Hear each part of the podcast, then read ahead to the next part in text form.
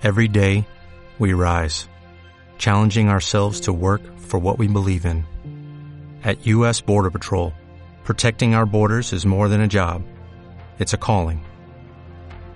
Agents answer the call, working together to keep our country and communities safe. If you are ready for a new mission, join U.S. Border Patrol and go beyond.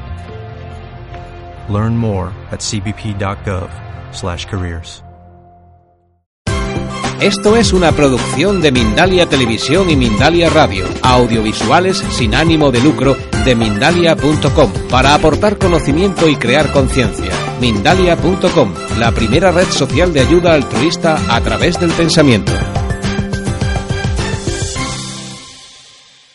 Pero es que incluso pues en, el, en el Polo Norte, ¿no? En la Antártida encontramos residuos de, de pesticidas y cómo les afectan a, los caimanes, bueno, eh, cambios de sexo en animales, dificultades para reproducirse.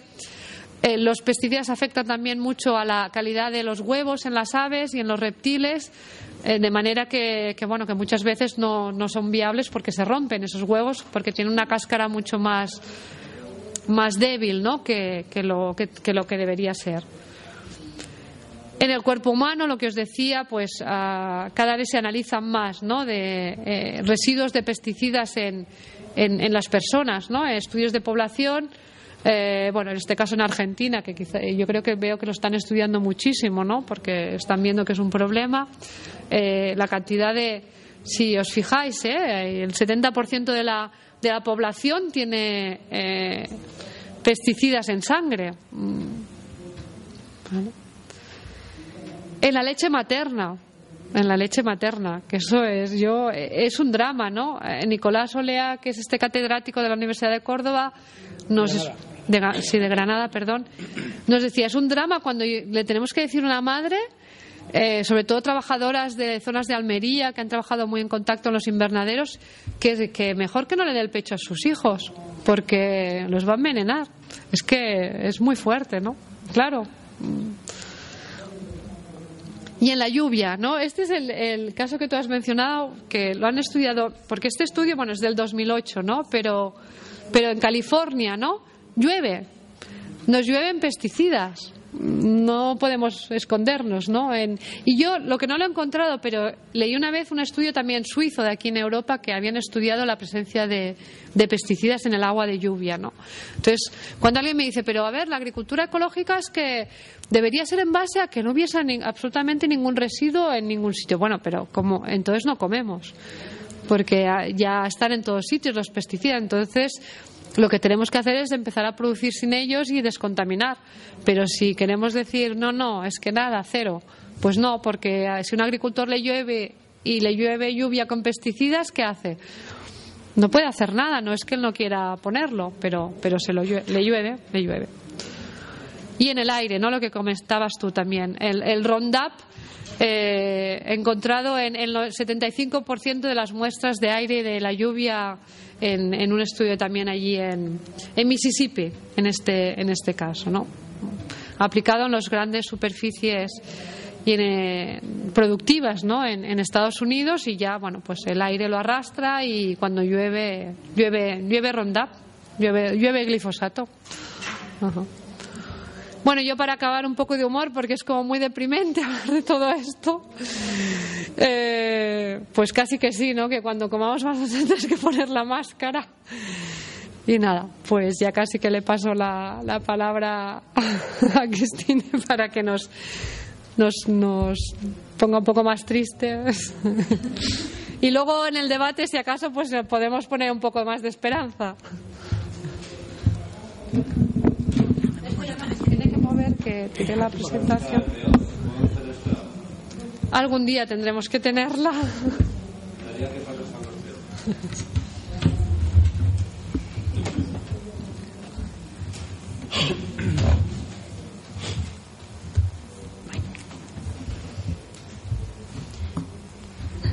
Bueno, pues hola a todos.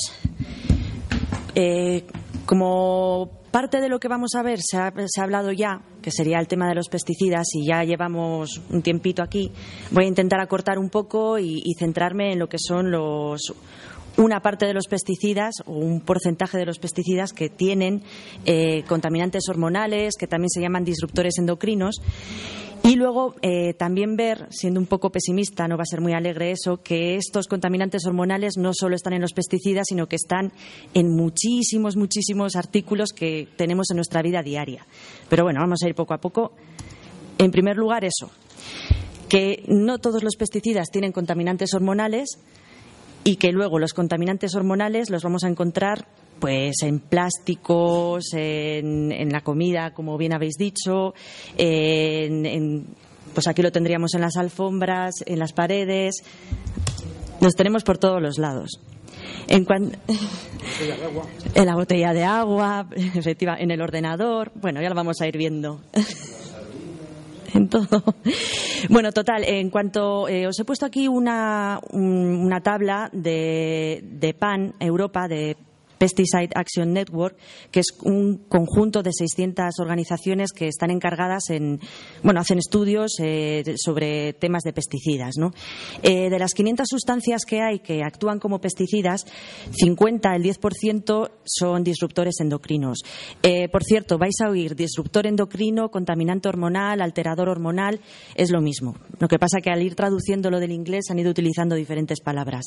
de estas 50 que hay bibliografía científica eh, que dice que tienen efectos sobre el sistema endocrino, 31, que sería la siguiente barra, eh, tienen eh, estudios que determinan que estos efectos en nuestro sistema endocrino son dañinos. No solamente es que afectan, sino que producen algún tipo de alteración, de enfermedad.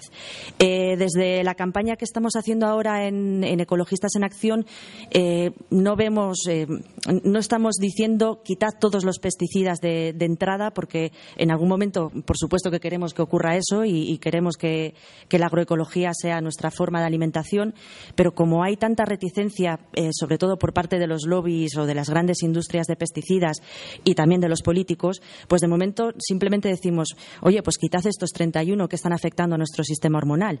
Empecemos por ahí y luego ya vamos a intentar quitarlos todos. Eh, aún así, pues, pues cuesta, cuesta que, esto lo escuchen. Eh, en cuanto a los disruptores eh, endocrinos, que es la campaña que estamos llevando nosotros a cabo, vamos a hablar, hacer un resumen un poco no muy largo porque me apetece también que lo, que lo comentemos y que no sea solamente que hablamos nosotros desde aquí, sino que compartamos un poco entre todos. Eh, vamos a ver cómo se descubrieron, básicamente qué son, dónde están, cómo evitamos estar expuestos a ellos y cuál es la situación legal eh, hoy en día en Europa y, en España, si nos da tiempo. En cuanto al descubrimiento, bueno, ya no voy a, mirar más esto porque lo hemos visto lo ha visto el compañero Carlos y, Monse, eh, en primer lugar se empezaron a ver eh, problemas en la, reproducción de, animales, de todo tipo de taxones, aves, anfibios, eh, reptiles, peces, no era solamente en un tipo de animal, sino que de repente muchísimos estudios de, biólogos empezaron a ver que, pues, que había problemas en la puesta de huevos, que cada vez había menos reproducción, eh, que había cambios de sexo, que se alteraban los ratios en las, eh, dentro de una misma especie. Os traía aquí un montón de estudios que si queréis, si alguno tiene un, interés especial en alguno de los estudios sobre, sobre problemas de, de disrupción endocrina en animales, después de cuando terminemos me los podéis pedir y os los paso por, por mail. Pero tampoco vamos a estar dándole más vueltas, eh, básicamente porque nos interesa también un poco ver el, tema de los humanos, ¿no? Básicamente lo que, resumiendo lo que se encontró en los animales era que había características sexuales eh, masculinas en hembras, que es lo que se llama imposex, que había individuos con características masculinas y femeninas, eh, que la metamorfosis se veía inhibida, que esto ha sido, mm, junto con la pérdida de hábitat, uno de los grandes problemas de los anfibios. Los anfibios hoy en día a nivel mundial están, bueno, en un declive terrible. Eh, todo esto redunda en reducción de la capacidad reproductora y otro de los, eh, de los efectos que se producían es que, por ejemplo, en, una misma especie hay muchísimas hembras y muy pocos machos, o generalmente suele ser esto, muchas más hembras que machos. Y entonces, ¿qué pasa con los humanos? Porque todavía no se acepta casi que esto ocurra en los humanos. Ocurre en todos los taxones, en todo tipo de animales, pero hoy en, en los mamíferos, en los humanos, parece que no, esto no nos afecta. Y ya en los años 50 eh, intentando descubrir una medicina para mujeres embarazadas, eh, inventaron el dietilestilbestrol, que es el, bueno, DEX.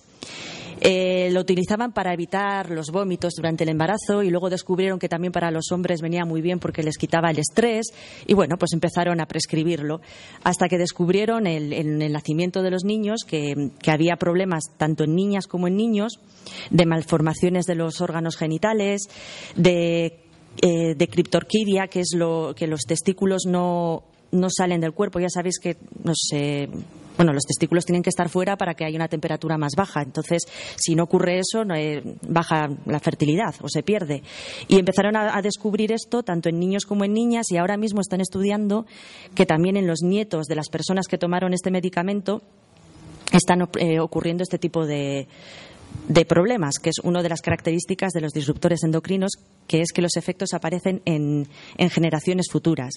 Junto con este DES, eh, inventaron al mismo tiempo el bisfenola, que es uno de los grandes o de los disruptores más famosos, eh, que ya se ha, se ha, prohibido en Francia en, en, materiales de, en contacto con alimentos, pero que en España lo seguimos teniendo y que, por cierto, en, estudios de sangre y de orina en niños españoles hay unas, eh, unas tasas de bisfenola altísimas, son las más altas de toda Europa. Total, que parece que en humanos también tiene efecto y se han ido estudiando de diferentes grupos de toxicólogos, diferentes grupos eh, científicos, eh, cuáles son los efectos que se han encontrado. Son muy parecidos a los que habéis oído sobre, sobre los pesticidas, porque al fin y al cabo los pesticidas se han inventado para matar y muchos de, estas eh, sustancias están dentro de los pesticidas y una de las formas que tenían era eh, inhibir la reproducción. Entonces, lo que se ha ido encontrando en diferentes países es eh, reducción en la calidad del esperma. Uno de los países que ha comentado Carlos, Dinamarca, es un país puntero a la hora de luchar en contra de los disruptores endocrinos y empezaron a hacerlo porque en uno de los estudios, ellos hacen estudios protocolarios de cuál es la salud de toda su población cosa que aquí en España no hacemos. Entonces vieron que había una reducción de, en la calidad del esperma en los, en las chavales jóvenes que era increíble. Y se dieron cuenta, gracias en parte a estudios que se habían hecho en España, que aquí hacemos los estudios, pero luego no los aplicamos, que, eh, se, que se debía a disruptores endocrinos. Entonces empezaron a hacer una campaña superpotente en contra de estos disruptores y quieren eh, convertirse en un país libre de disruptores endocrinos, no tener absolutamente ninguno ole por ellos, ¿no? A ver si aquí conseguimos también. Eh, luego otros problemas que se, han, que se han visto y que están estudiados son eh, problemas de desarrollo infantil, por ejemplo, lo que os he comentado de la, de la criptorquidia, problemas en el neurodesarrollo. Eh, hay un estudio que se ha hecho en, en Tarragona, en Flix, que yo no sabía, pero es donde yo siempre al, insecticida en mi casa le hemos llamado el fliflis, pásame el fliflis, y resulta que era porque se hacía en un pueblo que se llama Flix. A mí se me abrieron así como, oh, no tenía ni idea. y total, que en este, hicieron un estudio en esta zona, aparte de, en, la zona de, Las Palmas, de, Mallorca creo que era, y eh, en eh, aquellos chavales que habían estado sus, eh, sus madres, sobre todo, expuestas a, a pesticidas, el coeficiente intelectual se reducía. Y no se reducía un poco, o sea, se reducía un punto. Así a nivel, a nivel global. ¿Qué quiere decir? Que le afectan, como efectivamente habéis dicho, afectan al neurodesarrollo de una forma pues que es bastante dramática. Eh, cada vez hay más estudios de cómo afecta al sistema inmune y cómo esto está haciendo que las vacunas no tengan el mismo efecto que deberían tener. Eh, cada vez hay más estudios porque parece que es un problema que, nos interesa mucho en el tema de la obesidad.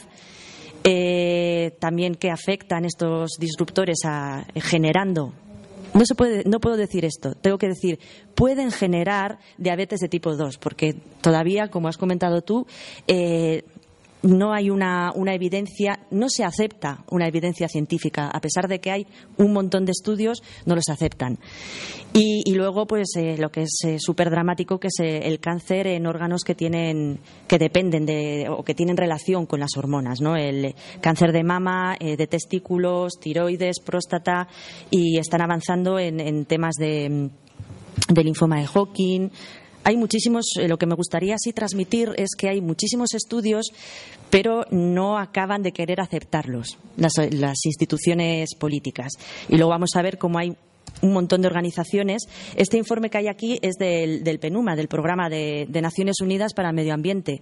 Ellos han hecho un informe que, yo me lo he leído y, o sea, no, no son cuatro hojas donde están diciendo tened cuidado, que fijaros qué está ocurriendo en los animales, qué está ocurriendo en los humanos. Aún así, nuestro, sobre todo nuestra Comisión Europea sigue estando influenciada por los lobbies industriales y sigue sin aplicar la normativa que tenemos a nivel de disruptores endocrinos. Bueno, no me voy a liar con el tema político todavía, simplemente eh, definir eh, disruptor endocrino es una sustancia química que han inventado, que está, no vamos a entrar en este tema en las, en las que hay naturales, que también hay sustancias naturales que afectan a nuestro sistema endocrino, sino los que han hecho la, industria, que afecta al sistema endocrino y que eh, produce algún tipo de daño en nosotros. Tienen unas bueno, ¿cómo actúan? La cuestión es que son unos impostores endocrinos, son eh, sustancias creadas por el ser humano, pero que se parecen tanto a las hormonas que nuestro sistema hormonal se confunde y no sabe distinguir bien si este estrógeno que tengo enfrente es uno de verdad o es un bisfenol A. Entonces, ¿qué hace? O actúa por encima de lo que tiene que actuar o, se inhibe. Eh, ¿Qué problema genera esto? Pues que en momentos tan críticos en los que el sistema hormonal eh, está enviando mensajes muy importantes, como es en, en el desarrollo de un embrión o de un feto, pues la exposición a este tipo de, de contaminantes hormonales es gravísima. Y por eso nosotros eh, en uno de los, de los grupos a los que queremos llegar con más, con más rapidez es a las, a las mujeres bueno o embarazadas o las que están pensando que hoy en día nos pensamos mucho si vamos a ser madres, nos lo pensamos con antelación, pues más o menos un año antes de ser madre tendrías que empezar a, a intentar evitar estar muy expuesta a este tipo de, sustancias. Eh, también es muy importante en los niños que están en desarrollo y en los adolescentes, pero claro, también en, los adultos porque son sustancias que uno de los lugares donde más se encuentran es en nuestro cuerpo porque los vamos eh, acumulando, son bioacumulables. Y entonces por eso eh, se encuentran pesticidas y se encuentran disruptores endocrinos en, pues en la placenta. Las madres les están contaminando a sus hijos sin querer. Y hay estudios científicos que lo certifican de la Universidad de Granada, por ejemplo. Eh, otra de las características que tienen que los hacen que sean unos tóxicos, digamos, especiales, eh, es que los daños se ven más en la progenie que en el individuo que ha estado expuesto. Y os pongo aquí un estudio que a mí me parece que es, vamos, de tener una tenacidad fuera de lo normal, que es un estudio de toxicología que se ha desarrollado durante más de 50 años. Eh, cogieron a mujeres que habían estado expuestas a DDT y, siguieron la vida de sus hijas durante 50 años. Resulta que mm, el porcentaje de hijas que tenían cáncer de mama en esa edad, a los 50 años, en mujeres expuestas a DDT, era muy superior al porcentaje de mujeres que tienen cáncer de, de mama sin más, sin estar expuestas. Entonces demostraron una mm, una relación directa entre, en este caso, la exposición a DDT y, que se te desarrolle un cáncer de mama. Aún así, como has dicho tú, en el tabaco parece que está aceptado, pero después de, este pedazo de estudio, me parece a mí, pues ni siquiera dicen, uy, pues parece que hay dudas, vamos a utilizar el principio de, de precaución. Uno de los problemas que tienen los toxicólogos bueno, nuevos, por así decirlo, de de presentar esta relación es que los contaminantes hormonales no se comportan de una forma eh, tradicional según la toxicología, ¿no? que es que la dosis hace, hace el veneno. Si tomas más, pues es más riesgo. Sin embargo, los, los contaminantes hormonales tienen estas formas de, de dosis respuesta que, por ejemplo, si cogemos la que tiene forma de U normal, que es la del bisfenol A, dosis muy, muy, muy pequeñas, incluso casi cero, tienen unos efectos enormes. Luego, dosis más grandes, resulta que no se ven efectos en los estudios y luego dosis más grandes aún generan efectos. Para los toxicólogos es súper difícil cuando llevan a, digamos, a, los despachos eh, este tipo de, resultados, es muy difícil demostrar que esto es así, porque hay una, doctrina de que la toxicología se basa en, pues en la doctrina de Paracelso, de que es una línea rectilínea y creciente, que de momento eh, hace falta que, no sé cuántos estudios más hacen falta que se, que se lleven con este tipo de respuestas para que se acepte finalmente. Entonces, ¿qué ocurre con estos, con los EDCs? Que actúan a dosis muy, muy bajas y luego lo que comentaba también nuestra compañera Monse es el efecto cóctel. No existen estudios de, qué ocurre cuando todos estos eh, contaminantes hormonales, no solo ya pesticidas, sino contaminantes que tenemos en el plástico o en la botella de agua, están todos dentro de nuestro cuerpo. Es como si cogemos una ensalada y empezamos a. Con los pesticidas se ve bien. Cogemos una ensalada y echamos un tomate que tiene cinco pesticidas, una lechuga que tiene cuatro y un pepino que tiene cinco de repente tenemos un montón de pesticidas ahí y nadie ha hecho un estudio, se están empezando a hacer ahora, de todos esos pesticidas, cómo afectan, si suman, si tienen efectos que, pueden multiplicarse por el hecho de estar todos juntos. Total, que esto es un vacío que está sin estudiar todavía. Ah, me comenta. EDCs es, eh, eh, son las siglas en, en, inglés Endocrine Disruptor Chemical, que es disruptor endocrino.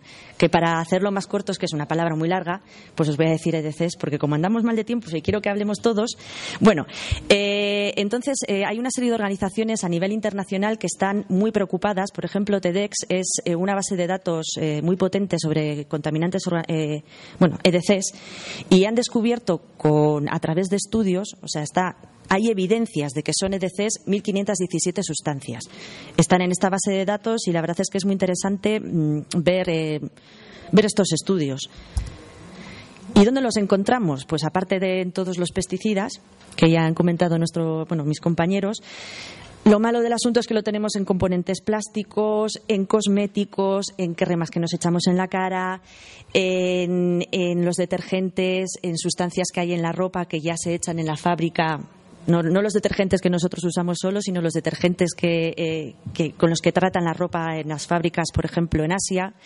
Eh, están en disolventes, como ha comentado el compañero, los compuestos orgánicos eh, persistentes, que es las sustancias perfluoradas, por ejemplo, que luego veremos, y también determinados metales y metaloides. Voy a ir rapidito, si tenéis alguna duda, luego los podemos preguntar y lo comentamos entre todos.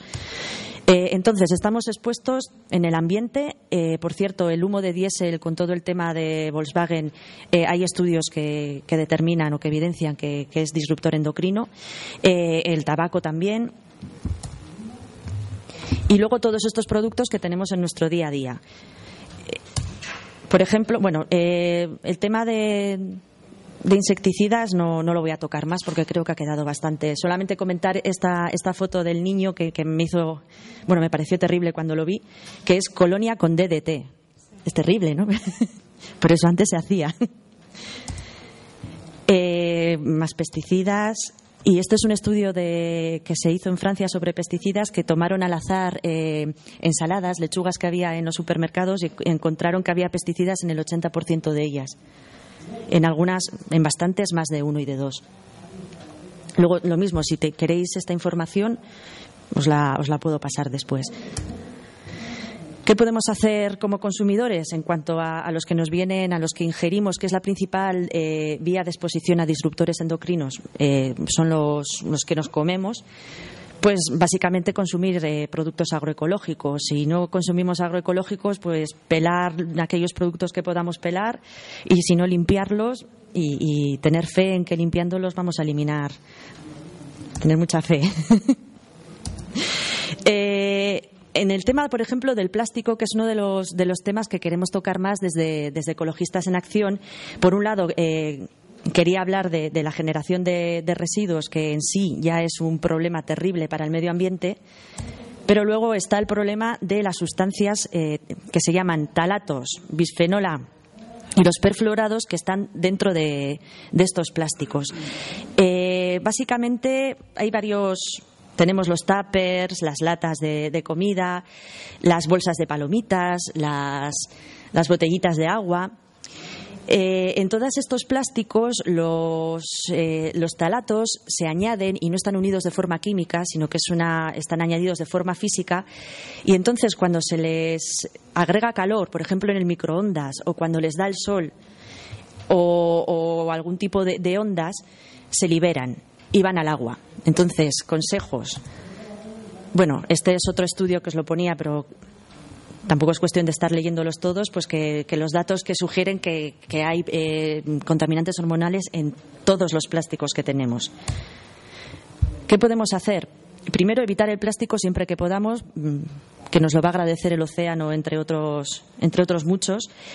Eh, evitar, si tenemos que, elegir un plástico, de momento, cada vez hay más estudios que cuando decimos este plástico parece que es bueno, mm, luego encuentran que no es tan bueno. Pero, por ejemplo, los que, los que son más, los que tienen más contaminantes hormonales son eh, los policarbonatos, que aparecen con la letra PC, el, PVC, el PVC es terrible también, PET, que son las, las botellas de agua, por ejemplo, y el poliestireno. En cuanto a las latas, las latas de conserva tienen por dentro una capa que eh, está hecha básicamente de bisfenola. Cuando se preguntó a la industria si esta, si esta telita servía para algo a la hora de conservar los alimentos, eh, contestó que no, que la ponían porque a los consumidores nos parece, muchas veces hay, hay cosas de estas, ¿no? que hay cosas que no son necesarias, pero que lo hacen pensando que a los consumidores nos gusta, como las famosas eh, bandejitas de poliestireno.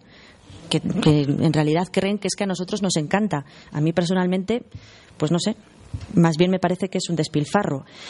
Eh, ¿Qué más podemos hacer? Pues no utilizar bolsas, pero eso sería ya en, mi lucha personal contra el plástico, vamos. Pero básicamente no eh, poner los tuppers en el, en el microondas. Se puede eh, calentar la comida en un plato tranquilamente, utilizar botellas de cristal siempre que se pueda o si no de acero inoxidable y si vamos a utilizar plástico que no le dé el sol y básicamente no calentarlo. También tenemos disruptores endocrinos en los juguetes, que esto es, preocupante porque los juguetes los tienen los niños, que son, como habíamos visto antes, uno de los grupos que queremos proteger. Entonces, eh, ¿qué podemos hacer ya que vemos que estos juguetes tienen todos estos talatos, bisfenol A, parabenos, pues jugar eh, o comprar eh, menos juguetes y es posible que también es una de las cosas que es eh, reducir el consumismo siempre está bien. comprarlos de materiales naturales, que ferias como la que tenemos hoy es, una maravilla porque estado dándome una vuelta por los estanes, hay un montón de, de sitios con juguetes naturales que no tienen que no tienen ningún tipo de, sustancia de pintura con cromatos, etcétera. Eh, si eh, compramos un, juguete y nos huele, muy fuerte, esto quiere decir que tiene muchos productos químicos. Entonces, evitar este tipo de juguetes y en el caso de que lo compremos porque al niño se ha encaprichado que quiere ese juguete, pues se puede abrir antes de tiempo y que se, y que se ventile, porque así se eliminan más contaminantes de los que creemos. En cuanto a la ropa, pues también están los talatos en todo lo que son pinturas de, camisetas. De, este es un estudio que hizo Greenpeace que está muy bien, está en su página y es de eh, la ropa que hay de, Disney que tiene dibujitos. El Mickey y todo esto está hecha con PVC y tiene contaminantes hormonales. Eh, también tienen los alquilfenoles, que son estos, estas sustancias detergentes que utilizan en Asia, sobre todo, porque es donde se hace la ropa. Y, los importamos aquí y al lavar aquí los estamos echando en nuestros en nuestros ríos y hay ahora mismo hay, hay un estudio de la cantidad de bueno uno no hay muchos de los niveles de alquilfenoles en los ríos y los mares españoles y somos el país de Europa que más tiene en este tema somos los primeros en mucha cosa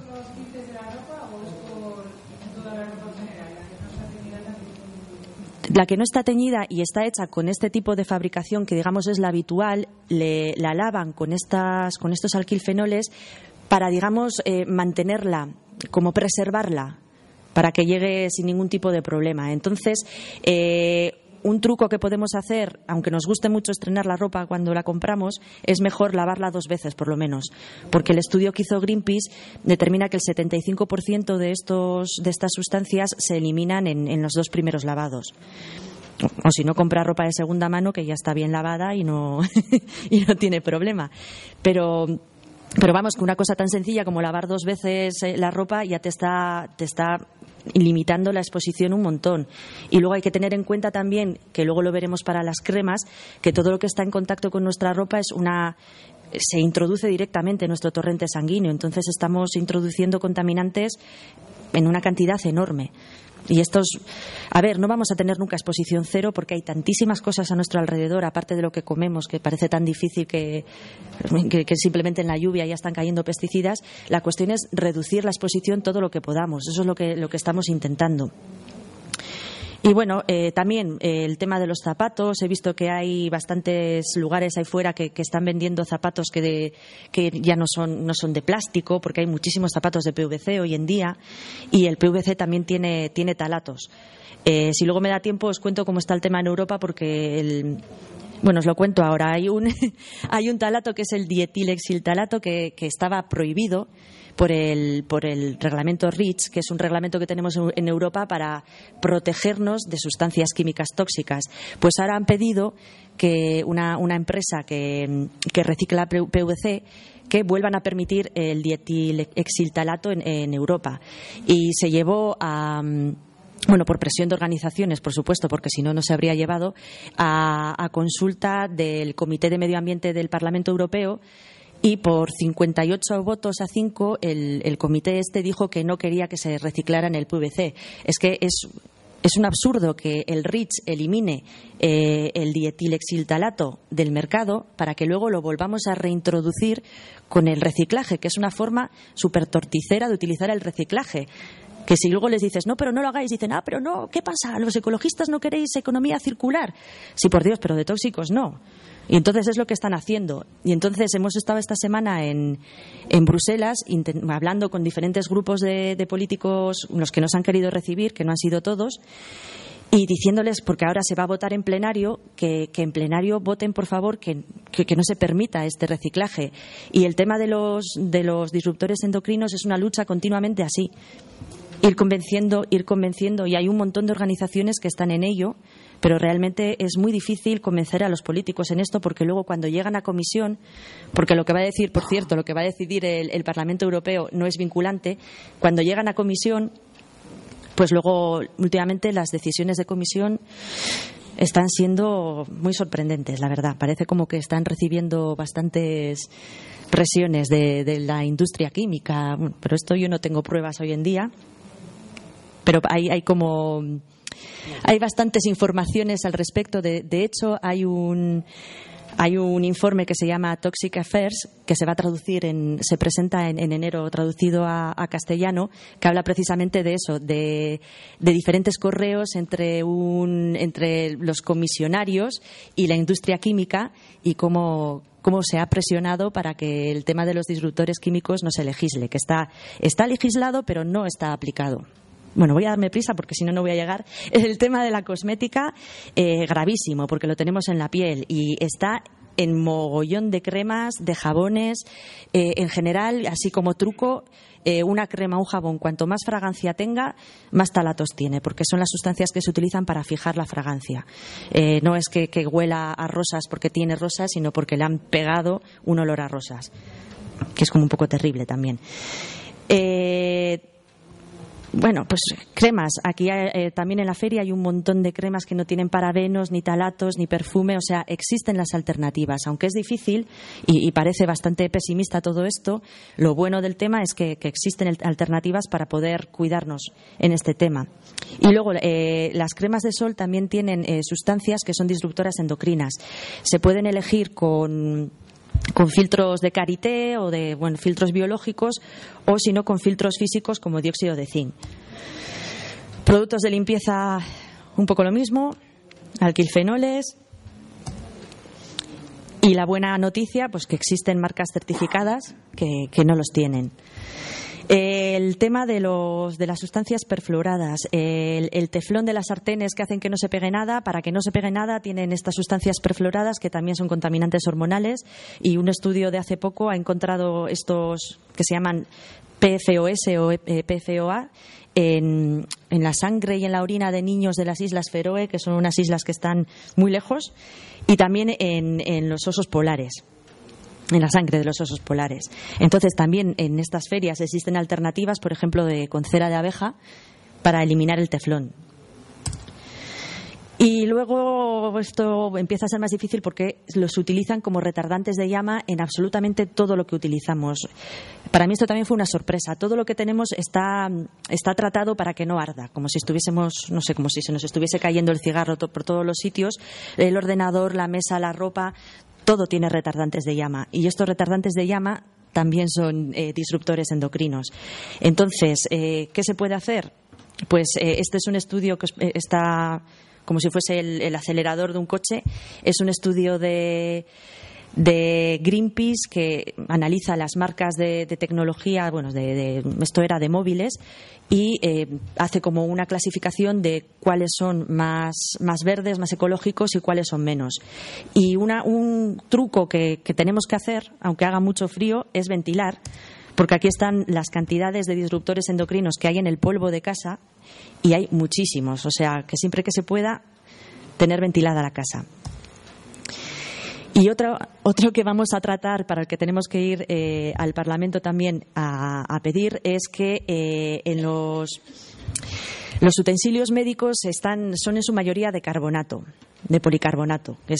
Por ejemplo, el, niño que está en, la incubadora, esa incubadora es de policarbonato. Para hacer los estudios que se hacen en ratas eh, de laboratorio, eh, para ver si están estrogenizadas, si están afectadas por, disruptores endocrinos, no se les puede guardar a las ratas en cajas de policarbonato porque falla el estudio porque libera tantos disruptores endocrinos el policarbonato que siempre sale que hay efecto. Entonces, no podemos tener a las ratas de estudio de laboratorio en estas cajas, pero fíjate, metemos a los niños que todavía no están del todo desarrollados. Entonces, es una exposición brutal. Eh, estamos intentando a nivel europeo que cambien los utensilios médicos y lo que hemos recibido de parte de la Comisión es que, bueno, que lo que van a hacer es eh, etiquetarlo como que si tú eres una madre que tiene un niño prematuro, te vas a poner a ver si la incubadora tiene etiquetado de disruptor endocrino o no. Lo que se tiene que hacer es intentar cambiar estos productos porque es una exposición y sobre todo en el caso de, en el caso de los bebés. Porque también eh, estos utensilios tienen tienen o liberan bisfenola, pues por ejemplo, en las vías que nos pueden poner a los adultos, pero siempre los adultos, pues también nos afecta, pero digamos que ya estamos formados, más o menos. Lo único, pues eso, si, no, si vamos a formar a otro ser en nuestro interior, pues tendríamos que tener cuidado. Y luego también están encontrando que, eh, por lo visto ahora, yo no soy madre, pero por lo visto ahora una, una práctica que están haciendo los, los dentistas es eh, poner empastes preventivos. Antes de que tengas, eh, antes de que tengas la, la, caries ya te quieren poner un empaste. Y resulta que estos empastes liberan bisfenol A.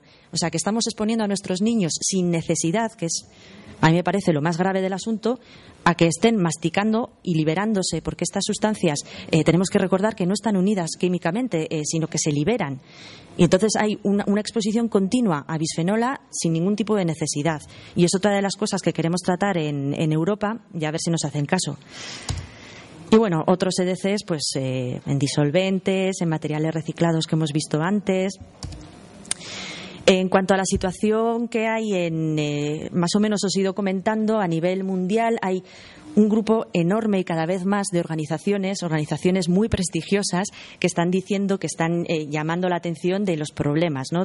no solamente el Programa de Naciones Unidas de Medio Ambiente, sino también, bueno, el grupo al que pertenece ahora eh, Ecologistas en Acciones y DC Free Europe, que son 60 organizaciones de Europa, que son pues las que hemos estado estos días en el, en el Parlamento Europeo, cada uno reuniéndose con sus, con sus eurodiputados, según el país de donde veníamos.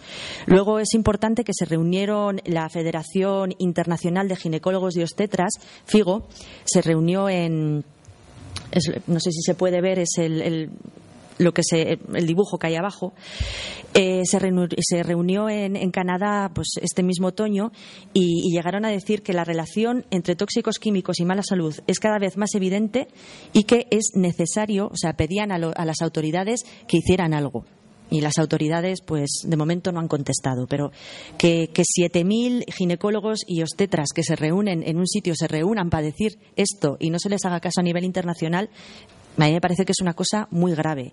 Ya en, en España, la Sociedad Española de Salud Pública y Administración Sanitaria, SESPAS, eh, junto con Ecologistas en Acción y, los, y las organizaciones que, estamos dentro de, pues de, este movimiento, de esta campaña, hemos escrito eh, cartas al Ministerio de Sanidad y de Medio Ambiente conjuntamente pidiendo que se tomen medidas en contra o, limitando los disruptores endocrinos. SESPAS tiene más de 3.800 eh, profesionales de la salud, o sea, profesionales de la salud, que no es, ah, mira, unos ecologistas, no, es que son médicos, son enfermeros y están pidiendo esto por lo que está viendo en, su día a día de trabajo. el, artículo que, comentaba Carlos, el de la Endocrine Society, eh, también indica y, hace mediciones del coste económico que supone estas enfermedades generadas por estos eh, contaminantes a nivel europeo. Eh, la Pesticide Action Network, que era la tabla que hemos visto al principio, un grupo de o una organización que reúne organizaciones de mujeres que al ver todos estos efectos pues se han reunido y están haciendo presión cada una en su país. Por cierto, en esto los países del norte de Europa son súper potentes en esta lucha y da igual de qué partido de qué partido político seas que estás en contra de los disruptores endocrinos. No, no es un tema que se vea desde un punto de vista, digamos, partidista. Y, sin embargo, aquí en España, por lo menos, en, la respuesta, en la gente que nos ha querido ver, que igual es que era precisamente que Ecologistas en Acción no le caía bien como organización, no era por el tema de los disruptores, pero bueno, no todos los partidos y, y se puede decir que ha habido una sección política que no ha querido vernos y la otra sí nos ha querido ver. Entonces, yo creo que una cosa que hay que hacer es superar esa mentalidad un poco cortita de que, de que el partido o la ideología puede influir. Esto es salud y la salud influye seas de derechas o seas de izquierdas. Y luego son, están muy bien los, los estudios que hace ISTAS, eh, viendo cómo afectan estas sustancias a trabajadores, pues por ejemplo, trabajadores de PVC, trabajadores del sector de, limpieza. O sea, que quiero decir que hay muchas organizaciones que están potenciando esta lucha. Pero ¿qué ocurre en, la Unión Europea? En la Unión Europea, Europea perdón, tenemos, eh, tenemos eh, legislados a, través de la, de la legislación del reglamento de biocidas y de plaguicidas que eh, no puede haber disruptores endocrinos. Pero claro, para que, se, para que se prohíba algo, primero se tiene que definir qué es ese algo. Entonces se pidió, porque al principio eh, había, antes de que empezaran a presionar, yo creo, los, los lobbies eh, empresariales, Europa quería ponerse a la cabeza de la lucha en contra de los disruptores endocrinos. Entonces, para 2013 ya tenían definidos, un, digamos, la parte científica ya había definido cuáles son los criterios de que, para que algo se considere disruptor endocrino. Eh, eso se hizo para junio de 2013. En julio de 2013, la, la asociación, la Cámara de Comercio Americana, se reunió con la comisión y de esa reunión salió la, que era la, secretaria de la comisión diciendo que bueno, eh, igual hay que hacer un estudio de impacto socioeconómico para ver exactamente cuáles son los criterios de, qué es un disruptor endocrino. Y ese, estudio de impacto iba a llevar otros tres años, porque todavía estamos haciéndolo, o sea, a día de hoy no están legislados los disruptores porque estamos a la espera de que se haga este, este estudio de impacto socioeconómico, que casualmente, y esto ya es una cosa mía, no casualmente se va a terminar para junio de 2016, entre que se habla en el Parlamento, para arriba, para abajo, tal cual. Tenemos aquí al TTIP, que va a entrar en vigor en 2017 y curiosamente Estados Unidos no quiere ni oír hablar de disruptores endocrinos porque ellos no los tienen legislados. Entonces, eh, esto, bueno, a mí es mi opinión personal. Yo creo que ha habido muchas presiones desde la industria química y, de pesticidas, tanto europea como americana, para que no se legislen los disruptores endocrinos. Pero claro, eh, si no se legislan, pues si ahora estamos expuestos a pesticidas, pues dentro de unos años es otra de las grandes de los grandes efectos positivos que va a tener para nosotros el, el TTIP. Y nada más. Ahora, pues todas las dudas que tengáis nos las podéis preguntar.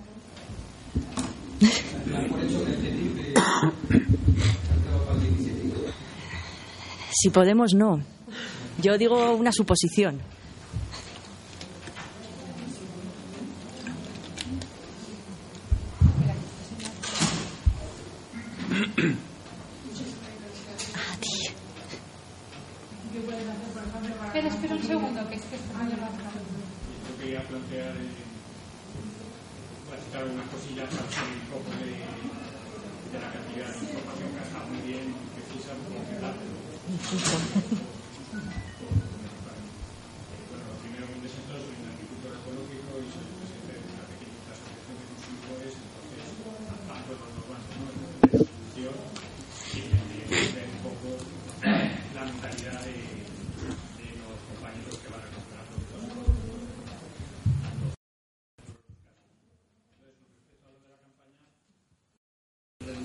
planteaba Carlos, eh, quería hacer una,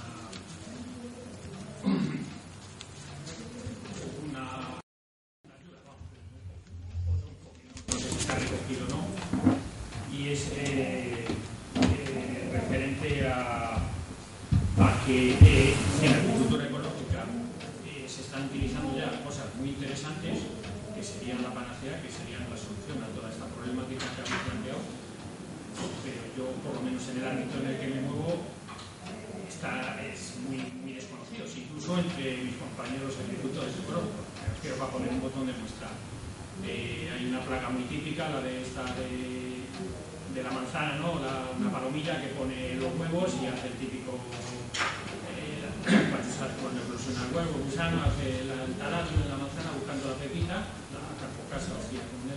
Bueno, pues hay un, un producto que es un virus, un virus parásito de esa, de esa especie en concreto, que aunque lo coman es inocuo para los humanos, pero es inocuo para las mari- mariquitas, para, para otros depredadores ¿no? Y bueno, pues parece que cuando lo comento como que, como que es una cosa rara. Ya he visto algún artículo que he publicado y tal. Eh, hay un par de casas en Murcia que se dedican a, a fabricar bichitos, depredadores de otros bichos, eh, y otra que trabaja mucho con el tema de, feromonas, de, de atrayentes sexuales o alimenticios, ¿no? Eh, que no liberan nada, son unas trampas con un cantillo así, cuando le pones, que vienen ahí los machos, se quedan pegados en una lámina y no, no hay liberación de ningún producto, cero ¿no? al, medio ambiente. Y funcionan, y funcionan, y funcionan bien. Y otra cosa importante que, también está muy desconocida, afortunadamente estamos teniendo algunos cursos de, algunos técnicos de, Latinoamérica, eh, uno de ellos que es Estepo, que tiene unos cuantos vídeos en internet.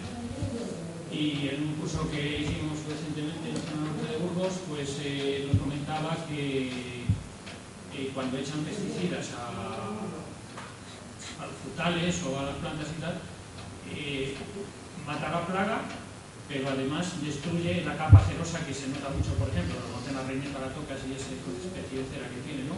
Las hojas también lo tienen y que precisamente esa es la primera barrera de, protección, ¿no? Contra, sobre todo contra el tema de, hongos, ¿no? Y otro tipo de patógenos vegetales. Entonces, eh, ¿qué pasa? Que te carga la plaga, pero como has debilitado las defensas de la, la, la planta, a los 15 días tienes que volver a- otra vez a utilizar otro pesticida porque, porque la planta se ha quedado en unas condiciones eh, muy, muy vulnerables ¿no? Pues para la siguiente eh. Eh, otra cosa que me llamó la atención fue un, director de una empresa de, de plantas medicinales de Almería, que anda muy metido en la zona esta de los invernaderos y tal, y hicimos un cursillo de plantas medicinales y nos dijo este hombre que, que teníamos una idea un poco equivocada de los agricultores de los invernaderos almerienses, ¿no? que pensábamos que estaban ahí como locos eh, echando cosas. Decía que sí que era cierto, pero que en cierta medida, pues por lo que habéis dicho, de que han tenido muchas eh, afectados, ¿no? entre los trabajadores y tal, pues que están abiertos a todas estas nuevas cosas. Y nos comentó que una de las plagas que, eh, causa muchos estragos en los invernaderos, la mosca blanca, unas mosquitas pequeñas que das así una notaza a la planta, porque sale una cosa impresionante. Bueno, pues todavía las han estado tratando con, con pesticidas, pero que ahora ya agricultores que no son ecológicos, pero que reconocen que es que un, un sistema de control biológico de plaga, que es, eh, cuando depende de las bandecitas de, de por spam con los tomates o con los pimientos o lo que sea, en las mismas bandejas viene ya una chinche, no me acuerdo el nombre viene una chinche que se va a comer eh, los huevos de, de la mosca blanca, ¿no? Entonces comentaba que cuando echaban los pesticidas, en el momento en que dejaban de cosechar, que se quedaban allí las últimas plantas, igual se tiraban tres o cuatro meses y habían mantenido a raya la, la plaga con, los pesticidas, pero que luego ya aquello lo abandonaban, como ya hasta que no lo quitaban las plantas para empezar otro cultivo al año siguiente, entonces ¡uh! venía otra vez la explosión democrática y decía, es que había puertas de, de invernaderos así como las puertas de un garaje, que era impresionante ver ahí una manta de, de, de- de- de moscas blancas ahí todas puestas. Entonces las chinches estas, aunque abandonen la recolección ya, porque ya los frutos son pequeños o quedan pocos de lo que sea, siguen trabajando. Mientras, mientras haya huevos de mosca blanca, la chinche sigue trabajando. Entonces, yo lo que, plan, lo que le quería plantear a Carlos, que me parecía muy, igual, igual lo tenéis recogido, ¿eh? que yo no conozco el, el, trabajo que estáis haciendo, pero bueno, simplemente es una sugerencia, ¿no? Que me encantaría que, que todas esas experiencias reales que se están dando ya, aunque sea una escala micro, que de alguna manera lleguen al, al, gran, al gran consumidor, porque como ya digo que como ando en la asociación de consumidores, porque somos pocos, pero unos van porque tienen los productos ecológicos menos residuos, otros van porque el tema medioambiental. Pero la verdad es que hay mucho desconocimiento de lo que tiene el nivel tecnológico en el que ahora está sí. la agricultura ecológica. Por supuesto que se tiene en cuenta todo eso, es decir, todo el conocimiento que tienen los agricultores ecológicos ¿no? y lo que tiene la Sociedad Española de Agricultura Ecológica y todo eso. Hay un, eh, hay un informe que la semana que viene se, presenta en, en, España, aunque es un informe que se hizo hace algún tiempo a nivel internacional, que se llama Late Lessons from Early Warnings, es decir, lecciones tardías de eh, alertas tempranas. Y se refiere a cómo, eh, a pesar de que había datos de que el DBT producía una serie de problemas, a pesar de existir una certeza científica clarísima, no se actuaba, cómo a pesar de haber miles de estudios que asociaban el amianto a el cáncer no se actuaba y la necesidad de aplicar el principio de precaución y tal. Bueno, pues uno de los artículos que vienen en ese informe que habla de este tema, ¿no? del principio de precaución, es uno donde eh, habla de innovación comparando dos cosas relacionadas con la agricultura. Una, los transgénicos, como forma de innovación desde una gran empresa que pensando en sus intereses innova y saca eh, esa cosita ese engendro ¿no? de los transgénicos. Y una empresa no, un conjunto de ellas. Y otra forma de innovación, que muchas veces no se tiene como tal, que es la innovación que va de abajo arriba, de los agricultores, de los casos, de la experiencia y que es la verdadera, eh, la innovación por lo menos más fértil, porque son miles de personas en todo el mundo. Es una experiencia, cuando antes hablaba yo de la extinción de la agricultura, de la desaparición del agricultor, de la pérdida de esa sabiduría. Por ejemplo, ¿cuántas variedades de plantas hay, a lo mejor resistentes a la sequía, resistentes a, a tal o cual plaga? ¿Cuántas miles y miles y miles de variedades de semillas en el planeta? Y que todo eso se está perdiendo para tener unas pocas variedades que dan réditos a cuatro gatos, mientras al resto eh, pues no se los dan, ¿no? Y muchas veces esa, esa variedad, por ejemplo, esa diversidad genética sirve para luchar contra las plagas o sistemas como los que tú estás comentando que se encuentran, ¿no?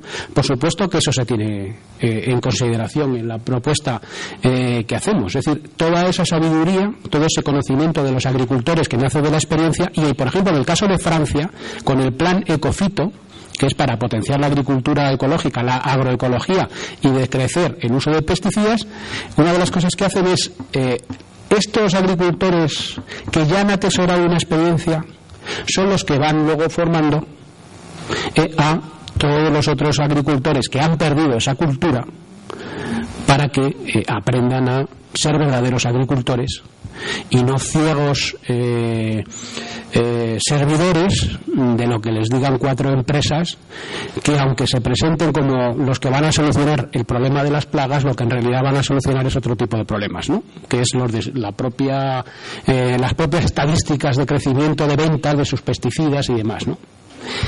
por supuesto que se tiene en cuenta por ahí habían preguntado más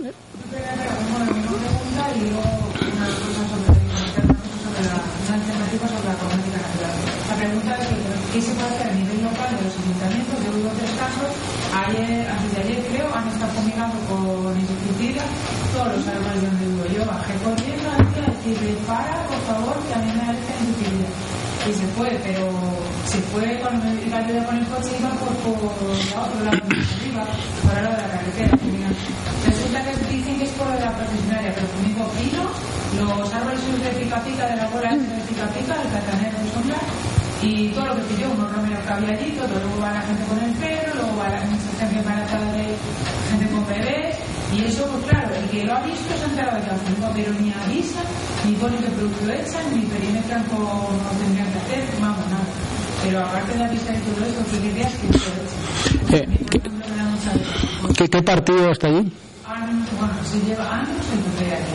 Mm. Yo, vamos, yo tengo buena relación también con ellos, pero es que yo creo que tienen sus convenios con los de la química, que les han comprado no sé cuántos productos, lo tienen que echar. Yo creo que es eso, porque hay cosas que te escuchan ahora, horas, pero luego hay otras que se ve que tienen por ahí algunos intereses que es difícil de, de, de decirle, aunque te vaya a dar la química dinero, estás jodiendo la salud de todo el mundo. Pues yo creo que lo que habría que hacer, estuve hablando dentro de la campaña esta, otra cosa, estuve hablando con una representante de Ciudadanos, por ejemplo, en la Comunidad de Madrid, eh, es hablar con, si no se puede a nivel local, a nivel de la comunidad autónoma, ir moviéndome en la medida que pueda. Eh, porque, claro, eh, tenemos medios limitados, ¿no? Eh, entonces es, por ejemplo, conseguir a nivel de la Comunidad de Madrid, que voy a ver si lo puedo conseguir, que se mueva una iniciativa para que se prohíba en los ayuntamientos, como se va a hacer en Francia desde el 2022, o incluso antes, no me acuerdo qué era el dato. Os recomiendo que miréis la campaña nuestra, las propuestas que hicimos a los partidos políticos con motivo de las últimas elecciones municipales y autonómicas, porque ahí se dan algunos datos. ¿no? Hay una ley francesa, que además tengo aquí una copia de ella, donde dice que, eh, no sé si es en el 2022 exactamente, en qué año, eh, se prohibirá el uso en zonas públicas, es decir, parques, jardines, etcétera, de pesticidas en, en toda Francia. Es decir, eh, bueno, incluso hay que decir que en la legislación actual en España no es que se crea que es una maravilla el utilizar pesticidas en zonas públicas. ¿eh? Se dice que tiene que haber una serie de limitaciones, que tiene que informarse a la gente, que tiene que verse si. O sea, está muy condicionado. Es que. Lo que tendrías, lo primero que tendrías que hacer es preguntar al ayuntamiento con qué tratan. Y, y pregunto, y segundo también, si, a ver si tratan también porque hay de verdad alguna plaga o si tratan porque les da la gana preventivamente. Porque la procesionaria sí que, para la procesionaria alpino hay tratamientos que son biológicos y que hay ayuntamientos que los están utilizando y la, la manera de aplicarlos es igual que el convencional y entonces tú ves aquello y dices, oye, oye, oye, igual es una, están haciendo un tratamiento biológico que no es tóxico. Entonces, lo primero que tienes que hacer es informarte. Pero no, me, temo, me temo que no creo que sea, ¿eh? No creo. Por si acaso, pero al menos que no, te, que no te encuentres. Entonces, cuando tengas la información, lo que tienes que ir es a, a quejarte y si no te hacen caso, pues te vas al de la oposición. Claro.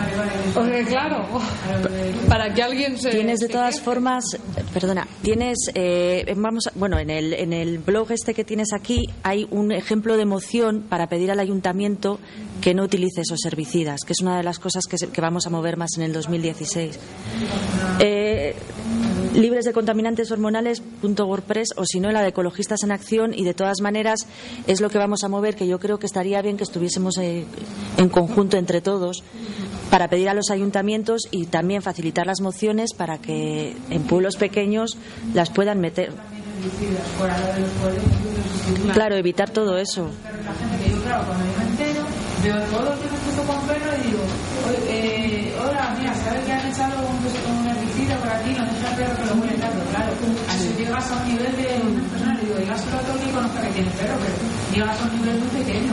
Si hay 40.000 habitantes en tres campos, te digo, no se enteran ni de Por- Lo primero sería hablar con los de la oposición y que eh, formalmente en el ayuntamiento pregunten qué pesticidas, cuándo están usándolos, para qué están usándolos, a qué empresa se los han dado, cuánto dinero ha costado.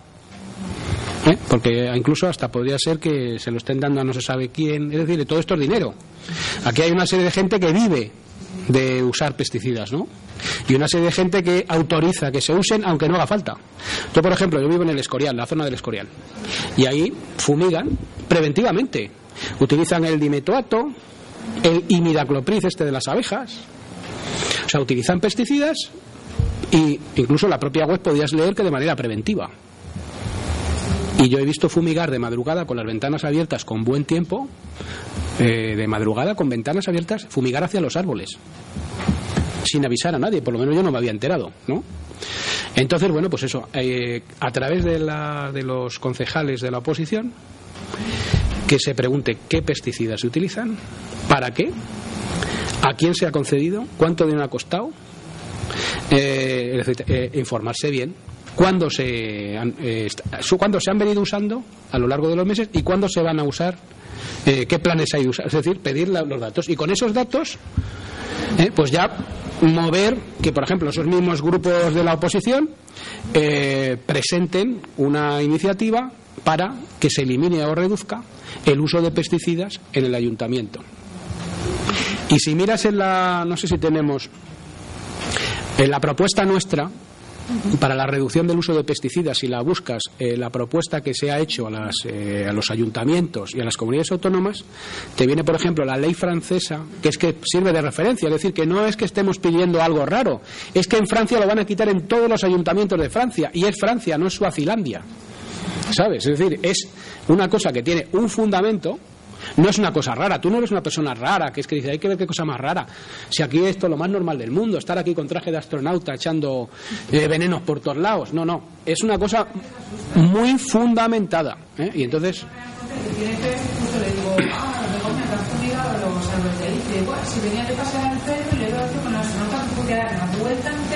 para entrar por el otro lado, porque estaba cayendo todo el polvo, claro, se echa para arriba. Claro. Iba a llegar el perro y se por el otro lado. O sea, que la gente cuando le ve con el traje este, el cubierto, pero claro, está que imagínate que le vean 50 personas y de las 5.000 o 10.000 no la han visto, ¿me entiendes? Entonces, sí, no, y eso por el aire. Fíjate lo que contaba yo antes de cómo a cientos de kilómetros llega.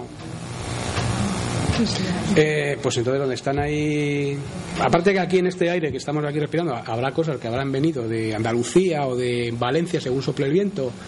Eh, o sea hay presencia ¿eh? sobre todo en zonas agrícolas de manera más singular donde más cerca estés tal. Pero claro una fumigación donde se está liberando eso va por el aire lo va respirando gente con problemas de asma de alergias etcétera